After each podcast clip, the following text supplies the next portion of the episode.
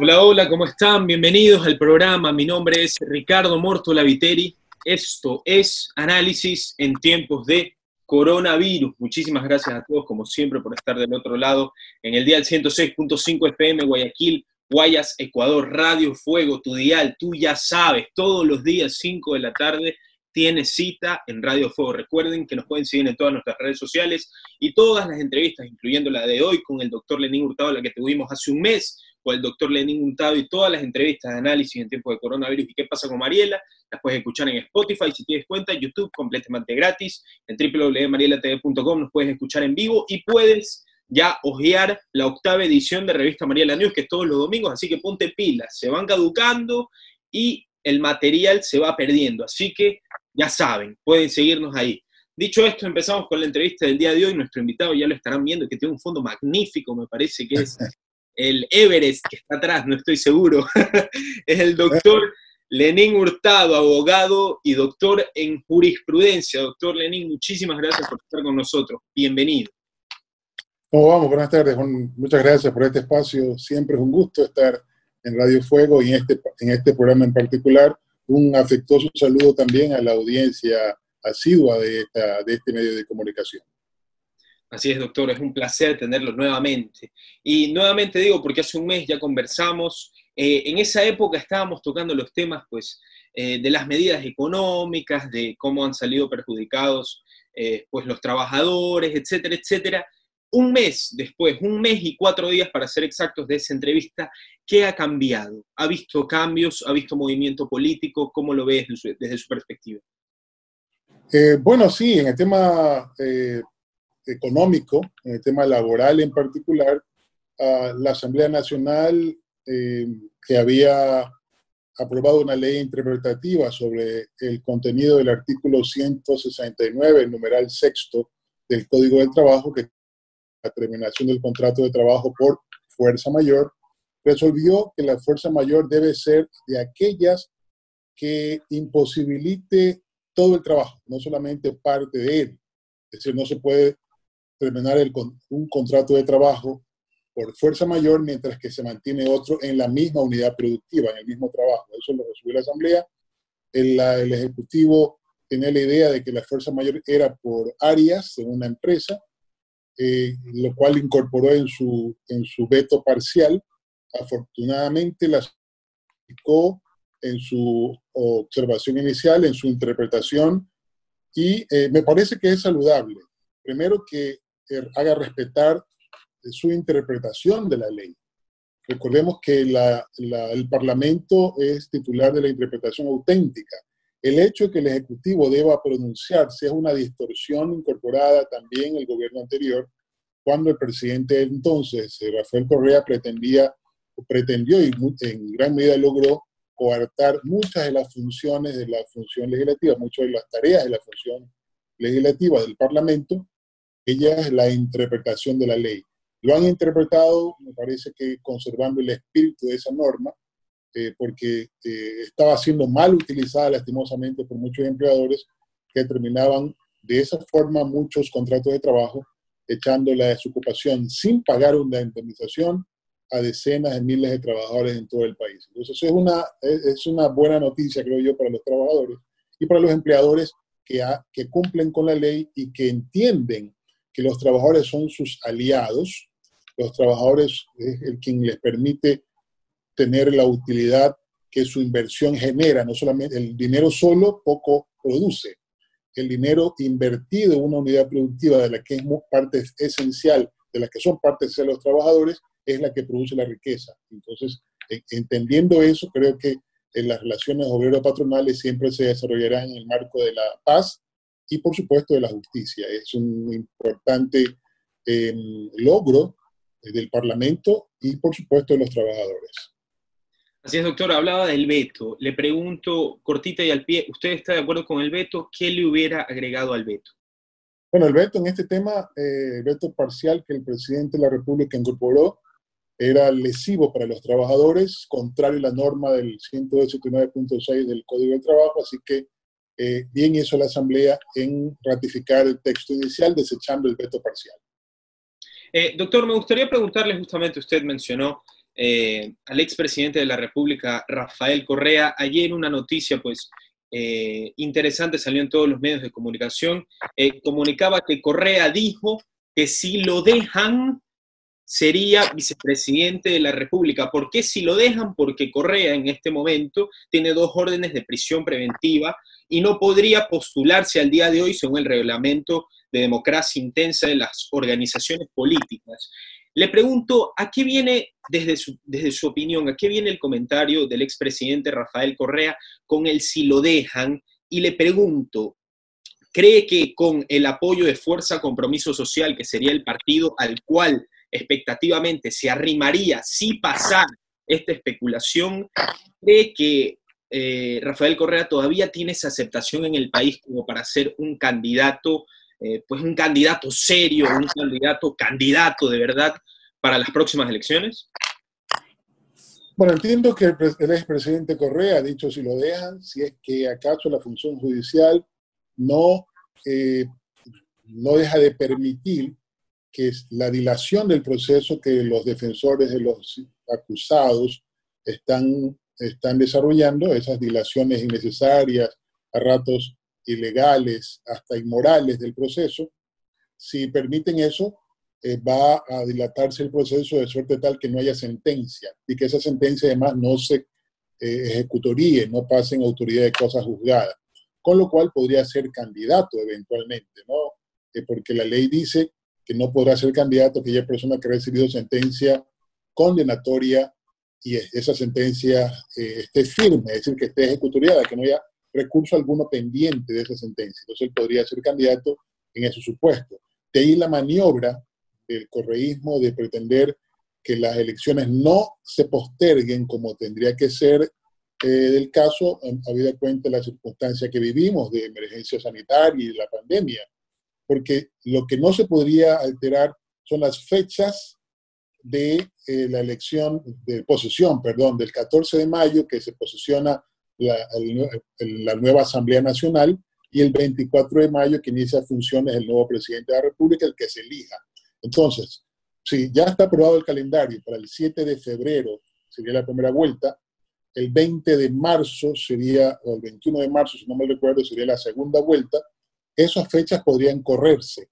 Lo que no podría alterarse es la fecha de posesión, tanto de la Asamblea como el nuevo presidente de la República. Pero las autoridades electorales creo que haciendo el juego del correísmo, calculando el tema de la demora judicial, están eh, justamente eh, eh, permitiéndole que él sea candidato, sin que eso sea un motivo de temor, insisto. Yo creo que si el, expresidente Correa llega al país, primero que pague sus cuentas con la justicia, ¿verdad? Que enfrente y, y, que, y que si tiene culpas que pagar, que las pague.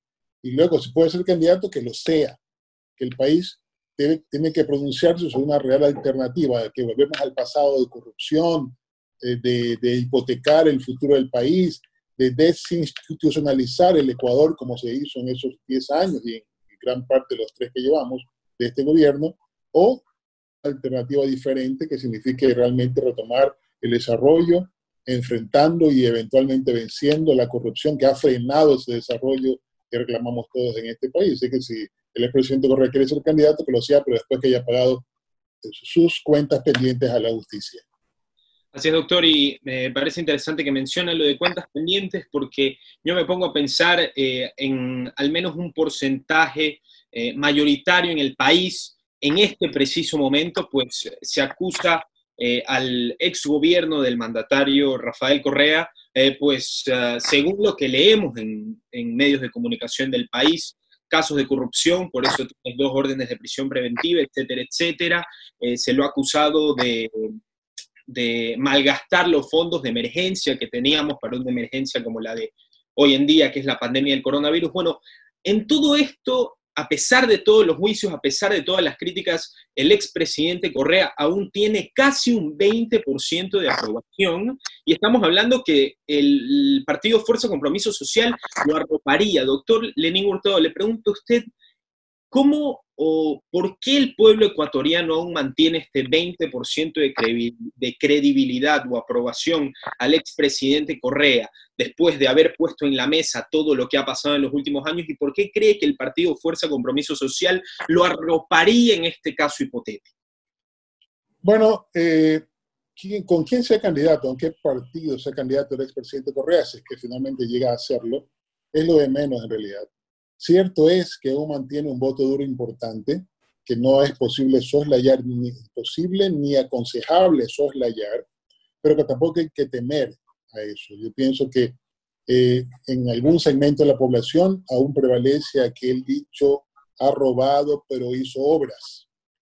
Pero hay que recordarle a la población que fueron, si es que acaso se construyeron dos o tres hospitales en el Ecuador, si se hubiera invertido adecuadamente los recursos de los que dispusimos durante esa década, no se hubieran construido tres ni cuatro, se hubieran construido 15 hospitales, muy bien equipados, tanto en, en equipos como en personal, en médicos especialistas que ahora escasean en el Ministerio de Salud. Que si se hubieran construido, si se han construido algunas carreteras, se hubieran construido mucho más y de mejores calidad, ¿verdad? Eh, con la plata de la que se dispuso. Lo mismo se puede decir de las unidades educativas, de las famosas unidades del milenio. Se, construyeron apenas 29, 30, perdón, una que se cayó en Pedernales en el 2016. Se construyeron 30, se pudieron haber hecho 200, atendiendo la demanda de la población, sin cerrar escuelas, sin darle alternativa a esos jóvenes, a esos, a esos niños, niñas y adolescentes que se quedaron sin alternativa, ni escuelas antiguas, ni las llamadas del milenio. Entonces, la corrupción nos ha quitado gran parte del desarrollo. Entonces, no podemos aceptar, no podemos seguir aceptando, y eso hay que convencer a la población de que roba, pero hace obra. Por lo tanto, está bien que se enriquezca con el patrimonio que es de todos. Eso no está bien. Y eso es lo que tenemos que hacer, no solamente nosotros que hacemos política de alguna manera, sino todos en el país, todos, todos debemos cerrar filas para que la corrupción no sea algo que se normalice, que se relativice. La corrupción es corrupción. Si se lleva un dólar o se lleva un millón, sigue siendo corrupción y sigue haciéndole daño al desarrollo del país. Así que si el expresidente quiere regresar, ser candidato y tiene el voto duro, sí, no, no, vamos a temer, vamos a debatir a demostrar que el Ecuador está como está como consecuencia de lo que pasó en esa década y también por lo que está pasando en lo que llevamos de este gobierno. Me baso en lo que acaba de decir y genero una dinámica a base de esto. Está en la calle caminando el doctor Lenín Hurtado y alguien lo para, empieza a conversar y le dice, Correa ha robado, pero al menos ha hecho las cosas. Le pregunto a usted, ¿qué le respondería? Que no se puede aceptar semejante barbaridad nos ha hipotecado el desarrollo, como dije hace un momento. No se puede permitir esa lógica donde se normaliza la corrupción. Entonces, ahí llega cualquier aventurero, recibe un millón de dólares, invierte 800 mil, se lleva 200 mil y está bien. No, no está bien. Favor que le ha hecho el país, construyendo una carretera, un hospital o una, una escuela. Era su obligación. Y es más, era su obligación invertir todo. No llevarse o permitir que se lleve nadie un solo dólar del erario nacional. Y eso que tenemos que eh, hacer entender a la población, insisto, todos, incluidos los medios de comunicación, tienen también su parte de responsabilidad en esta tarea que es convencer a la población que la corrupción no está bien. Ninguna forma de corrupción, de ningún nivel de corrupción está bien. No hay que aceptar eso. Hay que enfrentar, hay que combatir, hay que vencer de eso, desarrollarnos con los recursos que liberamos. Calculemos nomás que la corrupción, según las Naciones Unidas, le costó a este país alrededor de 70 mil millones de dólares en los últimos 10 años, 11 años. ¿Qué pasa? Recordemos que el presupuesto general del Estado, en un año, quiere decir, el presupuesto del Estado era en esa época aproximadamente 34.500 a 35 mil millones de dólares. Es decir, el presupuesto de dos años nos robaron. Con eso hubiéramos hecho mucho por el, generación de empleo, por, el, productiva, por la educación de calidad para la población, sobre todo los más vulnerables, los más pobres. Y es lo que no podemos hacer como consecuencia de la corrupción de esa época. Usted habló de los medios de comunicación en esta declaración que acaba de hacer. Le pregunto, ¿cree que los medios de comunicación, perdón, reformulo la pregunta. ¿Cree usted que existe total libertad de expresión en el país en este momento como para que los medios de comunicación, sean los más o menos populares, tengan la libertad de exponer estos casos de corrupción y estos delitos públicos en el país? Bueno, la situación de los medios de comunicación y de libertad de expresión en general es mejor ahora que la que vivimos en la década anterior, por supuesto. Pero que sea mejor no significa que sea total. Me pregunto yo. Óptimo. Tenemos que seguir luchando para que la libertad de expresión sea un derecho que se ejerza a plenitud. Hay mucho por andar, por supuesto, porque no, no basta no judicializar a las personas por expresar su opinión o a los medios de comunicación para hacer su trabajo. No basta con no judicializarlos. Porque, por ejemplo, los medios de comunicación los persigue la entidad que regula las telecomunicaciones en el Ecuador o, los, o, o las pautas para las radios pequeñas, comunitarias inclusive, se distribuyen inequitativamente para los adeptos y para los contrarios no se le da absolutamente nada estrangulándolos económicamente. Entonces, eso también es una forma de coartar la libertad de expresión. Entonces, esos son eh, eh, hechos que hay que ir enfrentando para mejorar los niveles de, en que se ejerce la libertad de expresión, la libertad de comunicación, la libertad de opinión, que también tiene que ver con lo que he señalado. Así es, doctora. Eh, Hurtado, me gustaría preguntarle, em, como usted sabe, ya el próximo año se vienen las elecciones presidenciales.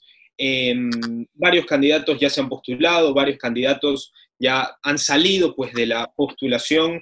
Eh, por ejemplo, el día de ayer Jaime Nebot ha confirmado que no va a ser candidato presidencial. Ya vamos a entrar a este tema. Pero yo le pregunto a usted eh, y su partido, Unidad Popular, eh, ¿Cuál es su perspectiva, cuál es su expectativa y cuáles son sus objetivos para las próximas elecciones presidenciales en el país? Bueno, el Partido Unidad Popular está en la línea de la unidad. La unidad alrededor de una propuesta programática, no necesariamente alrededor de una persona. Es cierto que una propuesta determinada puede que tenga mejores posibilidades de llevarse a la práctica con una determinada persona, hombre o mujer. Pero en principio, lo que nos mueve en la unidad popular es buscar una, una propuesta que implique desarrollo del país, reivindicación de los más pobres, que son los abandonados de siempre, y que por supuesto nos permita eh, ser una opción real de triunfo. Es decir, una propuesta, una, un, un abanderado de esa propuesta, un abanderado o una abanderada de esa propuesta, y que tenga opciones reales de triunfo. Nuestro objetivo es ese, tanto para la Asamblea Nacional como para la Presidencia de la República. Así que estamos trabajando intensamente en todo el país, en todas las provincias del país, para darle una opción electoral a la población. Pero alrededor de una propuesta, insisto, desde, la Junta Parroquial, no vamos a ver elecciones de esos niveles, pero una propuesta que reivindique desde el mínimo, la mínima expresión de unidad territorial hasta la, hasta la política nacional de desarrollo.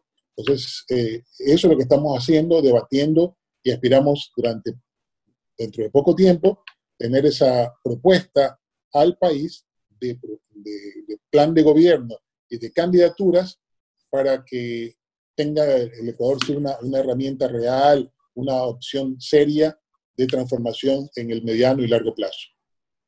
Así es, doctor. Eh, varios economistas que han estado en este programa, eh, pues nos han comentado que la forma de gobierno que debe comandar ya desde el próximo año en las elecciones presidenciales debería ser dos economistas me dijeron la misma, cualquiera menos populista. Y quisiera hacerle esta pregunta.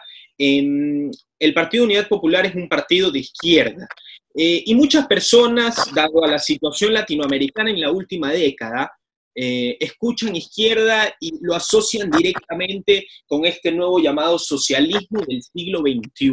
No lo estoy haciendo como una crítica, sino para que usted nos pueda aclarar cuál es la diferencia entre la ideología de su partido, Partido Unidad Popular, y este socialismo del siglo XXI que muchas personas, tanto en Latinoamérica como en Ecuador, creen que nos ha llevado a la ruina, sea en Venezuela con Maduro y con Chávez, en Cuba con Fidel Castro, etcétera, etcétera, etcétera. Bueno, hay que distinguir en primer lugar, no es lo mismo lo que pasa en Venezuela, en Cuba, Lo de Venezuela lo autocalificaron, lo hizo el expresidente Chávez en su momento como socialismo del siglo XXI. Eh, he tratado, traté eh, durante muchos tiempos de entender lo que es el socialismo del siglo XXI, cuáles son sus bases filosóficas, y no encontré realmente nada que explique. Es una, una cuestión que no se, se, explica solamente desde el punto de vista del populismo. Eso, puro y duro, populismo. Porque el, el socialismo no debe tener una adjetivación como el siglo XXI, el siglo XX, no necesita eso. Eh, de suerte que la Unidad Popular ha dicho que lo que ha ocurrido en Venezuela no es socialismo de ningún tipo, de ningún tipo. Lo que ha ocurrido en Venezuela es la anarquía eh, institucionalizada y corrupción a niveles estratosféricos. Es lo que ha pasado. No es lo mismo que pasó en Cuba. Eh, y puedo decirlo con pleno conocimiento de causa porque he, he, tenido la oportunidad de pasar allá y no en los hoteles de lujo, por supuesto, sino estuve, yo hice mi doctorado en Cuba y mi objetivo y Cuba fue de entender desde dentro el sistema. Y lo pude entender, lo pude experimentar. Cierto que no es un, no es un asunto perfecto, pero con una persona tiene asegurada la salud, tiene asegurada la educación, tiene asegurado el empleo, por supuesto que puede realizarse como ser humano. Que la salud y la salud, la educación no puede ser una mercancía que se pueda vender y se pueda comprar al mejor postor. El que tiene, el que tiene más dinero tiene mejor salud, el que tiene más dinero tiene mejor educación. Eso no debería ser así, pero es lo que ocurre en nuestros países. Lo que no ocurre en Cuba y en Venezuela no hay ni uno ni otro porque finalmente esa anarquía que, que, la que gobierna ha destruido gran parte de lo que es ese país. Eso no tiene nada que ver con el socialismo, tiene que ver con la ineptitud y la corrupción. Nada que ver con el socialismo, debo insistir en ello, porque de lo contrario, ¿qué explicación tendríamos a las debacles argentinas, a la debacle en su momento, eh, eh, la debacle chilena de estos días? Eh, vivimos el año pasado eh, cómo ese país realmente se eh, convulsionó al combustionarse, de quemarse desde dentro, eh, eh, justamente por las inequidades que existen todavía y que fueron admitidas en varias ocasiones, pero poco se hizo por enfrentar la inequidad de ese país que se vendió como el ejemplo del capitalismo o del progresismo en la región y el mundo. Entonces, es, es lo que señalo, no se trata de, de, de que el, el, sistema, el uno, el socialista, fracasó, y el capitalismo tiene que tomar su lugar.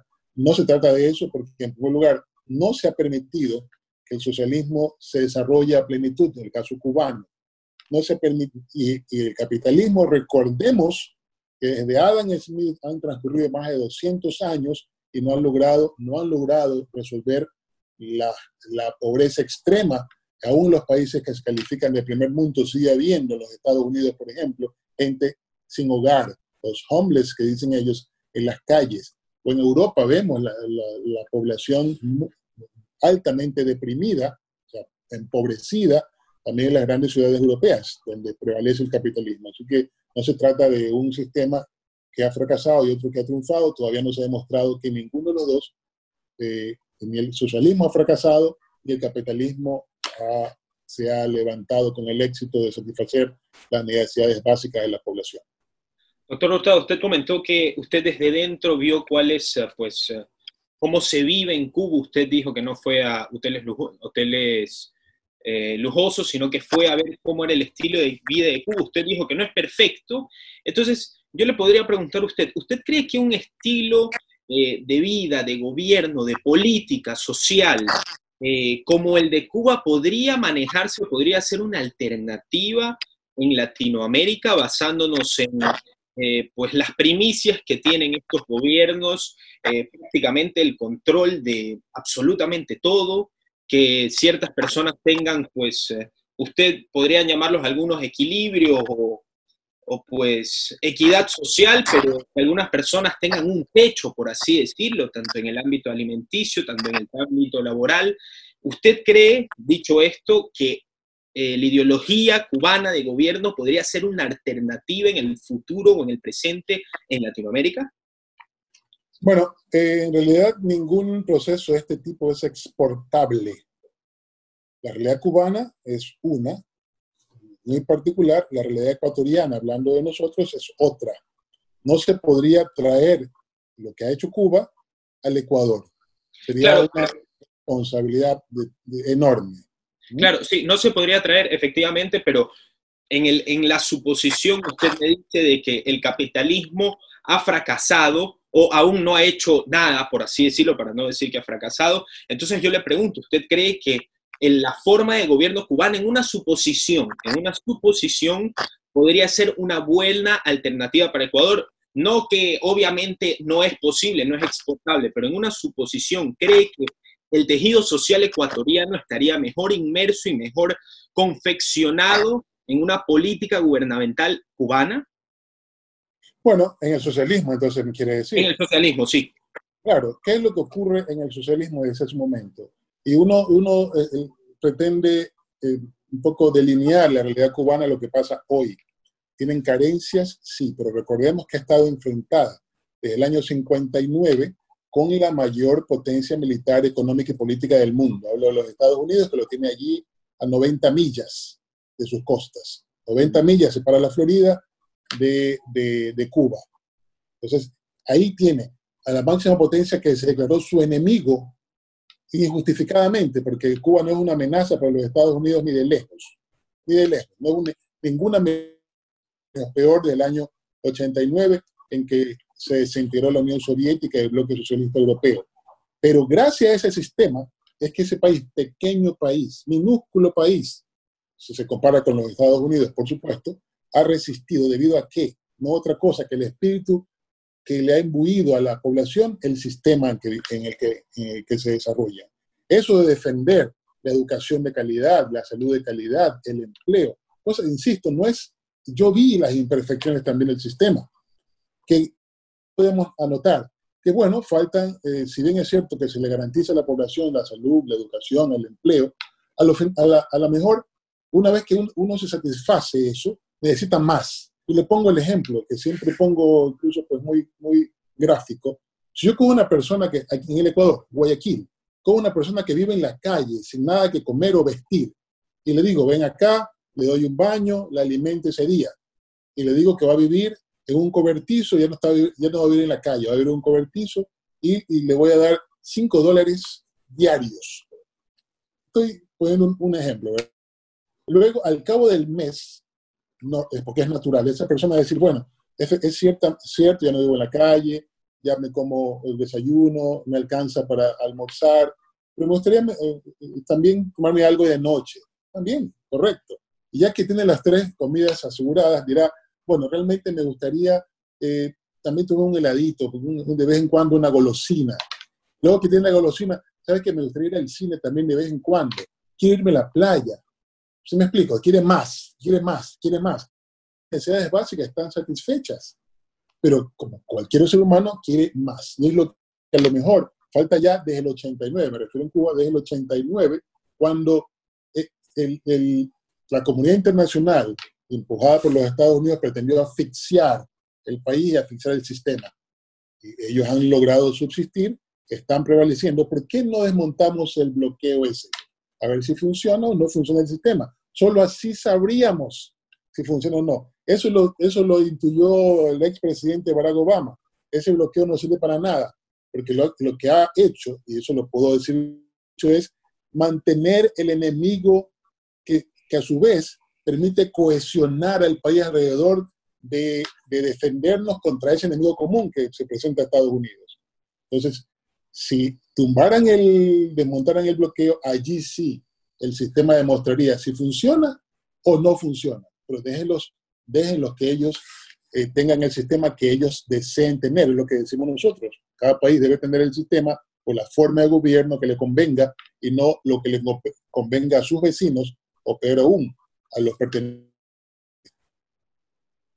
Eh, doctor Hurtado, pasando de nuevo a temas nacionales, eh, me gustaría tocarle un tema un poco delicado, eh, porque quisiera preguntarle del difunto exprefecto del Guayas, Carlos Luis Morales. Él fue acusado por delito de tráfico de influencia, falleció el lunes pasado em, por, por paro cardiorrespiratorio. en una entrevista con el diario El Comercio, esto lo saco de la revista Vistazo, la Fiscalía General del Estado anunció que Carlos Luis Morales jurídicamente es inocente y la entidad señaló que su proceso penal, se ha extinguido. ¿Cuál es su opinión del proceso moral que se llevó a cabo de Carlos Luis Morales, que, es, que está extinto según la Fiscalía General del Estado y pues eh, que de por medio se ha llevado la vida de los efectos? Bueno, debo decir que efectivamente, de acuerdo a lo que dice la ley, la muerte del procesado extingue la acción penal contra él. En este proceso hay varios acusados. Así Por lo tanto, en relación a los demás, el proceso continúa, debe continuar. Carolina Morales, hasta su fallecimiento, gozaba de la presunción de inocencia, garantía establecida en la Constitución de la República, en el artículo 77 de la Constitución de la República. Es decir, se presume inocente a toda persona hasta que una sentencia condenatoria firme no determine lo contrario. Así que él murió siendo inocente, teniendo la presunción de inocencia. Recordemos que tenía una medida sustitutiva, por lo cual tenía el grillete. ¿no? Entonces, una medida sustitutiva de la prisión preventiva. Pero es una medida cautelar, no era una sanción todavía, porque no había ninguna sentencia que dijera que él era culpable de los delitos que se le estaban imputando. Así que eh, la verdad en torno a los demás coacusados tendrá que ser indagada, perseguida por la Fiscalía y los jueces competentes hasta que se determinen los niveles de responsabilidad que las personas que aún están procesadas tengan en ese, en ese delito. Por supuesto, yo eh, en este momento eh, no puedo hablar de una no es que ahora todo muerto, como dice el pueblo, todo muerto es bueno, no se trata de eso, simplemente es que eh, ya no se puede defender, así que nos, vamos a referir a las personas a los hechos previos, y yo creo que, que hay que establecerlos, eh, qué fue lo que ocurrió, porque en, medio de la pandemia no es posible, no se entiende cómo hay seres humanos que en medio de una tragedia como la que aún vivimos se pretendieran enriquecer, que parece ser el caso de algunos ex funcionarios del gobierno autónomo provincial del Guayas. Eh, lo que ocurrió con el ex prefecto no lo sé. Eso tendrá que eh, denunciarse a nivel de la función judicial. Lo único que sé yo es que, desde el punto de vista del derecho, esa acción ya no puede, no puede impulsarla la Fiscalía en relación única y exclusivamente al ex prefecto Carlos Luis Morales. Así es, doctor Lenín, estamos de acuerdo en eso. Eh, manteniéndonos en el Partido Social Cristiano, eh, me gustaría comentarle el día de ayer, como dije previamente, íbamos a tocar el tema, Jaime Nebot eh, ha dicho que no va a ser candidato presidencial. Em, y yo me pongo a pensar y miro hacia atrás, y el Partido Social Cristiano, eh, la alcaldesa Cintia Vinteri desde un principio en el tema del coronavirus, Guayaquil fue epicentro, latinoamericano, hubo muchísimas críticas hacia ella, la primera fuerte que se me viene a la cabeza fue la que pasó del avión humanitario que no dejaron aterrizar, eh, después de eso, pues pasaron los meses, eh, la opinión pública se fue estableciendo, por así decirlo. Eh, pasa lo de la prefectura del Guayas con Carlos Luis Morales en el delito de tráfico de influencias. Yo creo que el Partido Social Cristiano pierde credibilidad automáticamente por el delito de tráfico de influencias en la prefectura del Guayas. Fallece Carlos Luis Morales y eh, el día de ayer Jaime Nebot dice que no va a ser candidato a pesar de ser el favorito en las encuestas, según lo que dijo el día de ayer. Quiero hacerle dos preguntas puntuales sobre lo que acaba de decir. Primero, ¿cree usted que Nebot era el favorito? Y segundo, ¿por qué razón cree que Nebot no se lanza a las campañas presidenciales del próximo Bueno, en primer lugar, eh, estamos lejos todavía de la elección. La primera vuelta tiene que desarrollarse de acuerdo al calendario electoral del del actual calendario electoral el 7 de febrero próximo, en primera vuelta, el 21 de marzo, en segunda vuelta. Así que de aquí hasta entonces, mucha agua tendrá que correr bajo el puente. Entonces puede estar encabezando las encuestas, pero bueno, ¿en qué porcentaje? ¿Qué porcentaje realmente de población ha resuelto por quién votar? Entonces puede estar primero entre las personas que manifestaron que ya tenían decidido su voto para el próximo año. Pero ¿cuánto, cuántas, qué porcentaje de personas lo ha resuelto? Yo pienso que no más del 30%, si es que acaso. No más del 30%. ¿Por qué razón? porque solamente candidatos visibles, hablamos de él como posible candidato, tenemos el candidato proclamado hace tiempo, que es Guillermo Lazo, y nadie más. Hablaban, se hablaban de Andrés Páez, hablaban de, de, Fernando Villavicencio, eh, dijeron Jaime Vargas, hablaban de Jaco Pérez. Es hay muchas alternativas, ninguna firme, por lo tanto, ninguna encuesta puede decir que Nebot estaba primero porque no se sabía cuáles eran los realmente candidatos con las que eventualmente iba a terciar.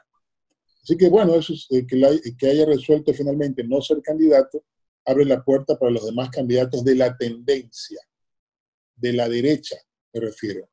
Entonces la derecha tendrá que unificar sus candidaturas, si es que lo van a hacer, y plantear, luego de que Nebot ha resuelto desbancarse de la candidatura, eh, darle a su sector, a sus, a sus seguidores, eh, una alternativa electoral para la presidencia de la República.